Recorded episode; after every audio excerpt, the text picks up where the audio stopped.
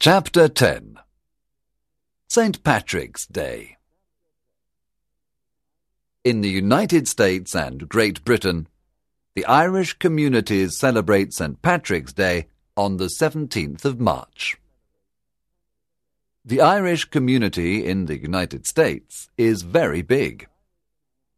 During the 1800s, thousands of Irish immigrants went to America. They settled in all parts of the country and took their traditions with them. Who was St. Patrick? And why is he important to the Irish? St. Patrick is the patron of Ireland. He left several writings about his life and work in Ireland.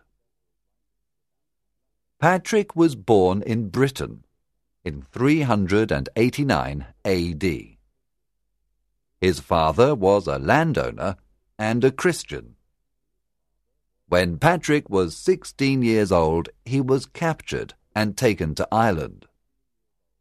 He became a slave. After six years, Patrick escaped to France by ship. There, he became a priest. He returned to Ireland as a bishop in 432 AD.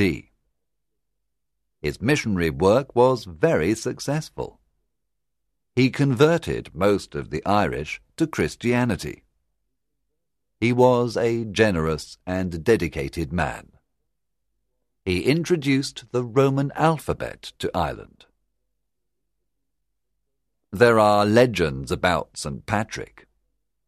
One legend says that he banished all the serpents from Ireland.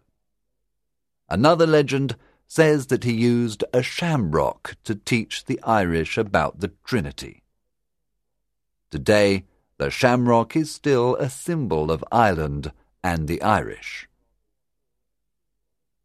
St. Patrick died in 461, and his tomb at Downpatrick is a centre of pilgrimage.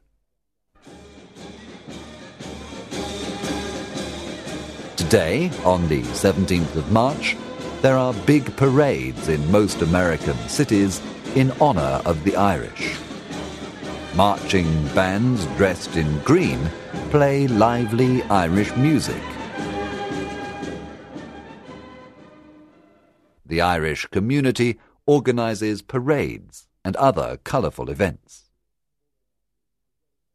American and British people wear green clothing on St. Patrick's Day. Most people wear a green shamrock. Many shops and restaurants are decorated with green shamrocks in honour of the Irish.